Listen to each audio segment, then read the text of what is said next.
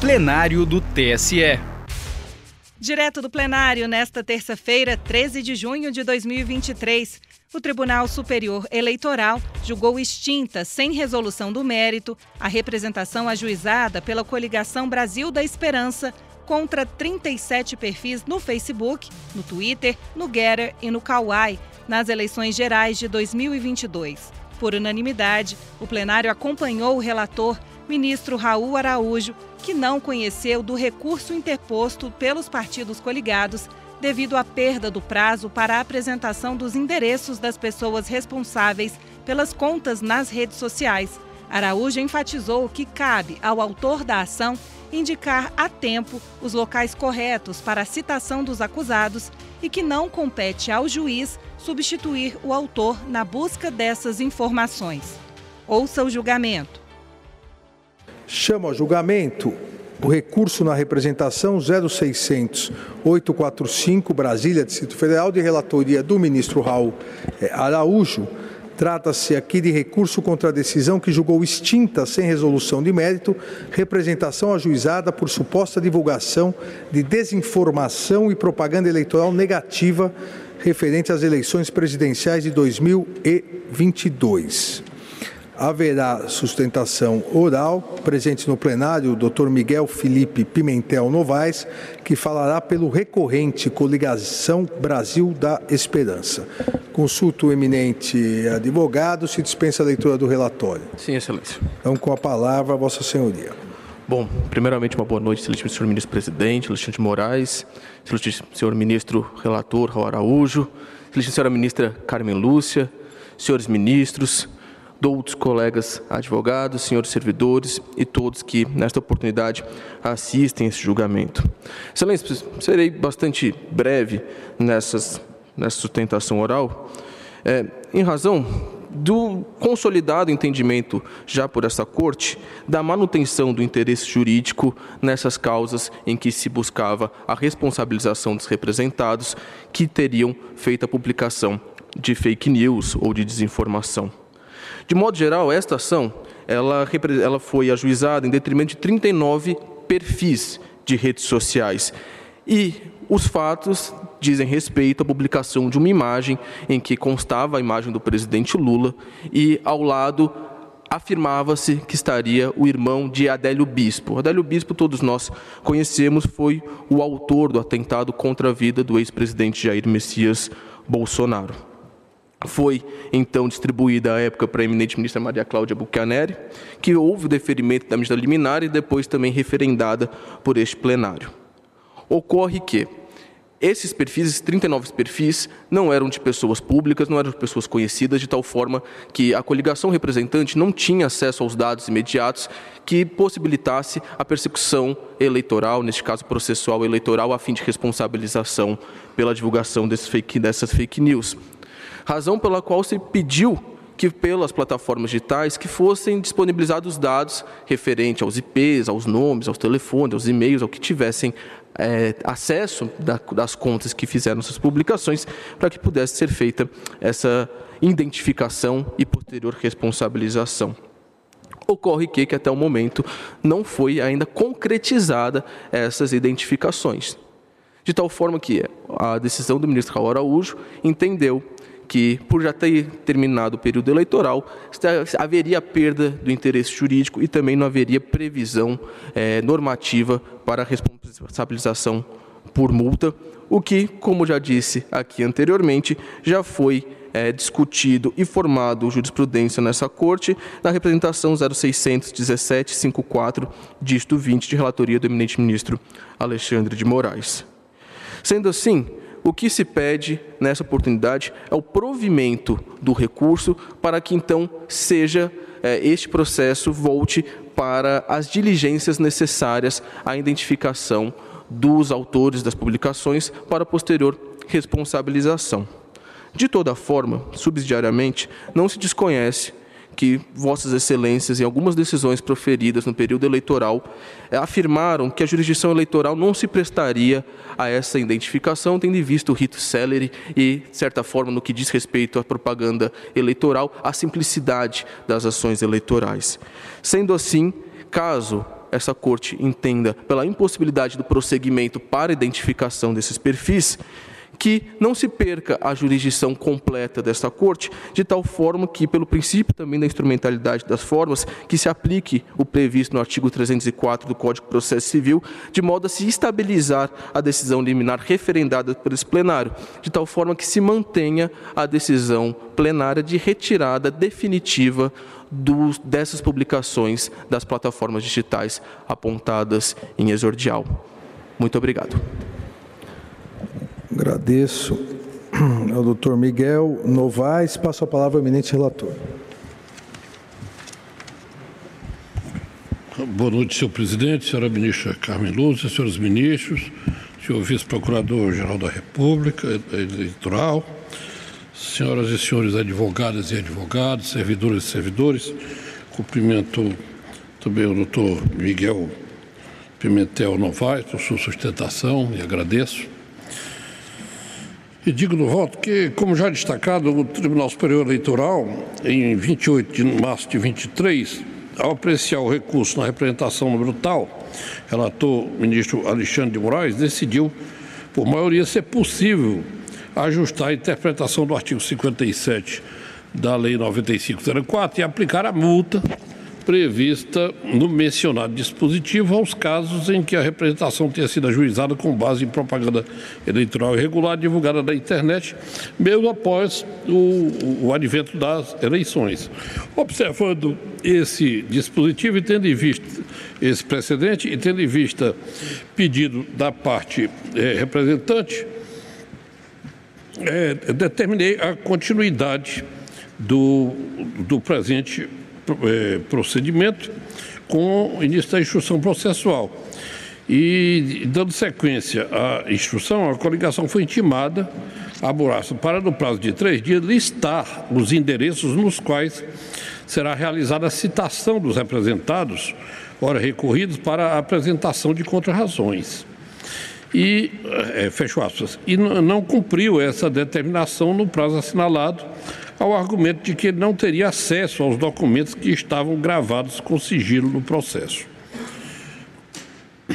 Solicitada informação à Secretaria Judiciária sobre o sigilo dos documentos, foi certificado no ID número tal que os advogados da coligação têm acesso aos documentos sigilosos desde 3 de março de 2023, ou seja, em 3 de abril de 23, data da publicação no Diário da Justiça Eletrônico do despacho para fornecimento dos endereços para citação, ao contrário do que é afirmado na petição de tal de 10 de abril de 2023, os advogados da coligação tinham acesso aos documentos sigilosos constantes dos autos.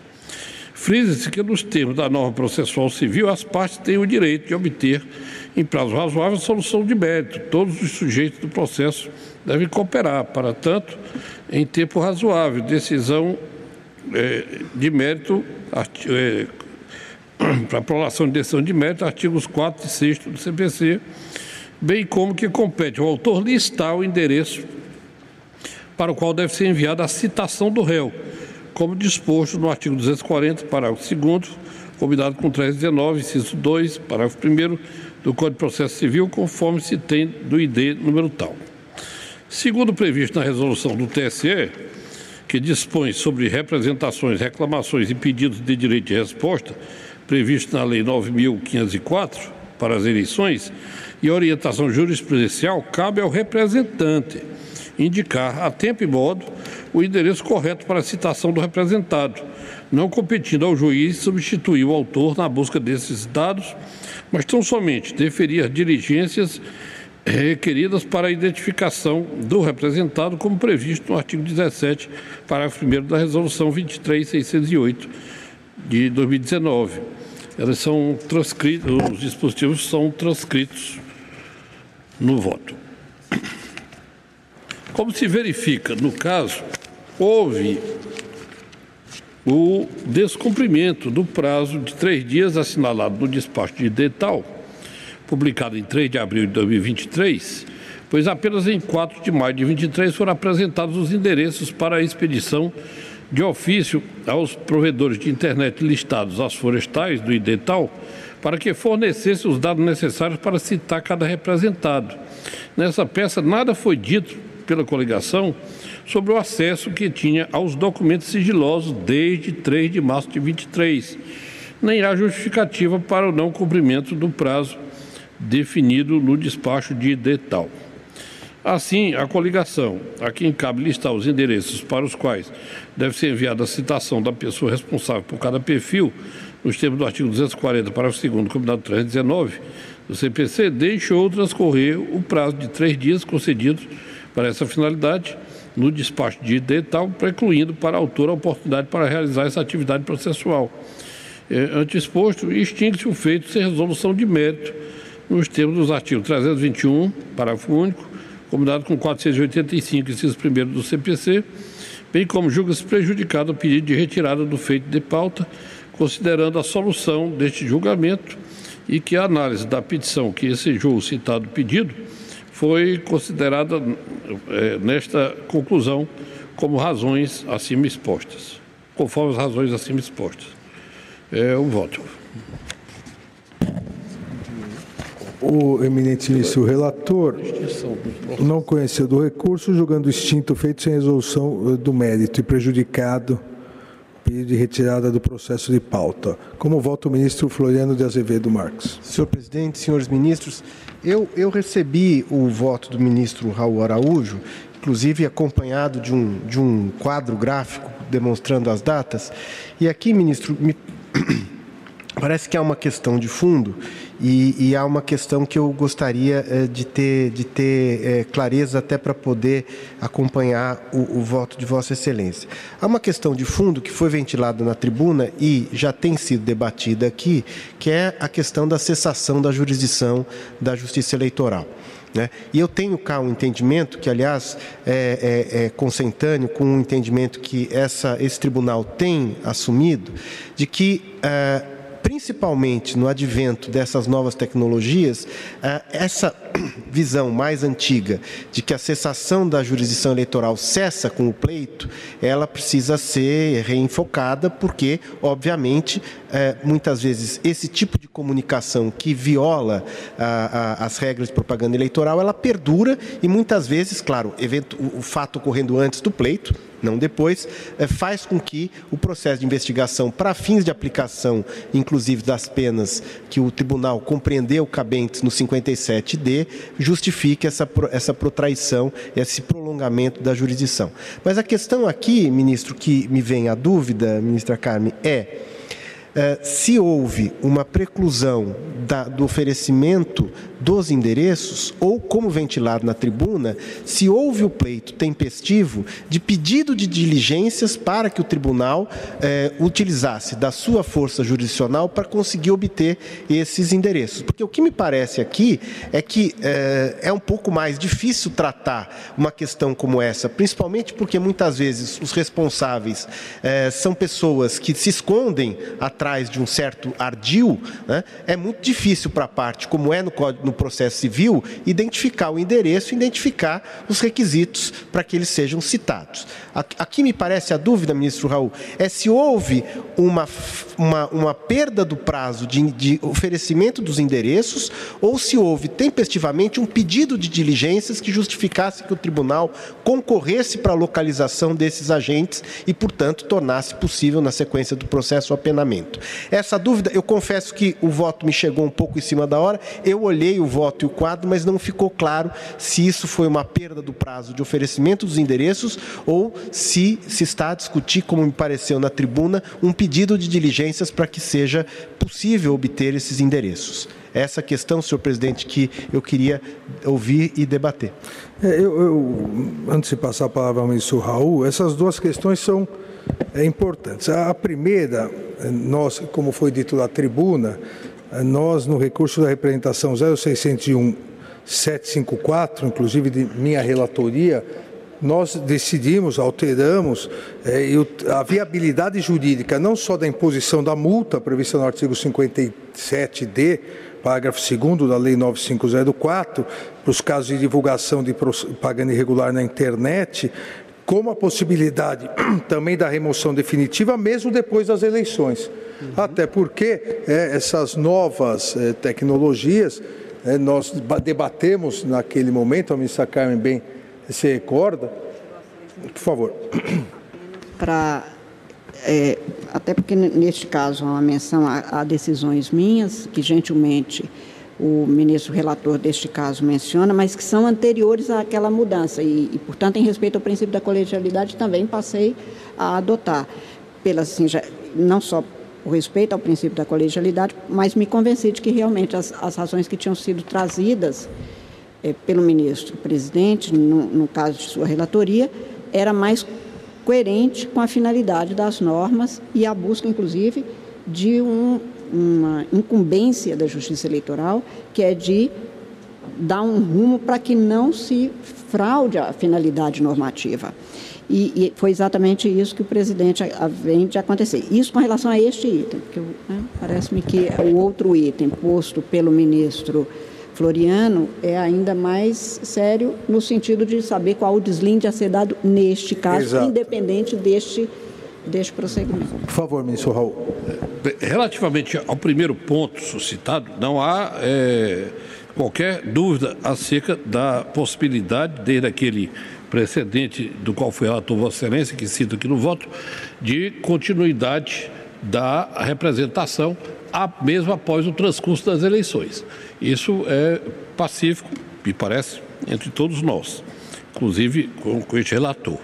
O que está em dúvida aqui é que, tendo eu atendido ao pedido de continuidade do processamento dessa representação, em face daquele precedente, é, determinei que em três dias a parte fornecesse os endereços para que fosse ensejada, fosse possibilitada as citações necessárias ao prosseguimento do contraditório dentro desse processo de representação. E é, dentro dos três dias, a parte veio dizer que necessitava de acesso aos autos, pois havia documentos sigilosos acerca dos quais não tinha acesso. É, solicitei então informação que me causou estranheza que a, a parte é, é, houvesse sigilo de documentos dos autos para as próprias partes. Então, especialmente para a parte representante. Solicitei, então, informação ao nosso setor competente e a informação veio no sentido de que, desde 3 de março de 2023, os representantes tinham pleno acesso a toda a documentação constante dos autos. Nessa documentação constante dos autos constavam os endereços necessários para citações. E como, é, em razão disso, é, solicitei ouvida, é, determinei a ouvida da parte representante, que então veio solicitar que fosse, fossem expedidos ofícios aos provedores para fornecimento daqueles endereços que já constam dos autos e que, por, que, o que, portanto, é, para mim caracterizou a preclusão relativamente a essa é, determinação de é, fornecimento dos endereços. Então é acerca disso que trago o voto, entendendo pela. E eu justifico a minha dúvida, ministro Raul. É porque o excesso de zelo de Vossa Excelência me, me levou à dúvida. Porque no quadro, é, aqui, termo final 10 do 4. Em 10 do 4, a petição da autora. E aí eu fiquei na dúvida, mas agora, com o seu esclarecimento, a petição da autora alega a, a, a, impossibilidade de ter acesso ao documento sigiloso que a secretaria desdisse ao informar que tinha Isso. havido eu, eu, eu padeci do excesso de zelo de Vossa Excelência. Peço desculpas pela dúvida. Estou acompanhando o ministro relator. Ministro André Ramos Tavares. Senhor presidente, ministro Alexandre de Moraes, senhora vice-presidente, ministra Carmen Lúcia, senhor ministro Cássio Nunes Marques, senhor corregedor-geral eleitoral, ministro Benedito Gonçalves, senhor ministro Raul Araújo, é, ministro Floriano de Azevedo Marques, doutor Paulo Gonet, ilustre é, representante do Ministério Público Eleitoral, senhoras e senhores. Eu também já havia analisado, senhor presidente, é, essas circunstâncias processuais e é, estou votando com o relator. Obrigado, ministro André. Ministra Carmen Lúcia.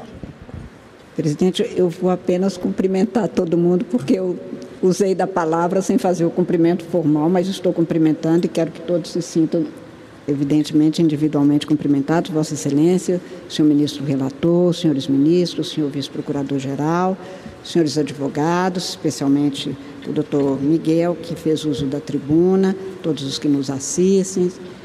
É, também eu, senhor presidente, já tinha analisado o caso e estou acompanhando o ministro relator às inteiras. Obrigado, ministra Carmen. Ministro Cássio Nunes Marques. Senhor presidente, ministro Alexandre Moraes, ministra Carmen Lúcia, ministro Benedito Gonçalves, nosso corregedor eleitoral, ministro Raul Araújo, ministro Floriano Marques, ministro André Ramos Tavares, nosso vice-procurador-geral eleitoral, Paulo Gonet, senhores advogados, servidores, boa noite a todos. Da mesma forma, senhor presidente, eu, diante da certidão exarada pela Secretaria Judiciária do TSE, não me restou nenhuma dúvida que ah, os documentos estavam acessíveis. Né? Então, é, diante dessa constatação, acompanho integralmente o voto do relator. Agradeço o ministro Marques. Ministro Benedito Gonçalves. Obrigado, presidente. Inicialmente, Vossa Excelência, presidente desse tribunal, ministro Alexandre de Moraes, nossa vice-presidente Mija Carmen Lúcia, ministro Nunes Marques, ministro Raul Araújo, ministro Floriano, ministro eh, André Tavares, Ministério Público Eleitoral pessoa nosso professor Paulo de Branco, nosso diretor, servidores e advogado da tribuna fizeram uso da palavra. E com relação ao voto, presidente, com esclarecimento já total do relator e das concordâncias, eu acompanho o relator. Eu também acompanho o eminente relator e proclamo o resultado. O tribunal, por unanimidade, não conheceu do recurso, julgando extinto o feito sem resolução do mérito e prejudicado o pedido de retirada do processo de pauta formulado pelo recorrente nos termos do voto do relator. Para mais informações, procure na Justiça Eleitoral pelo RP 0600 845 08. Justiça Eleitoral, a justiça da democracia.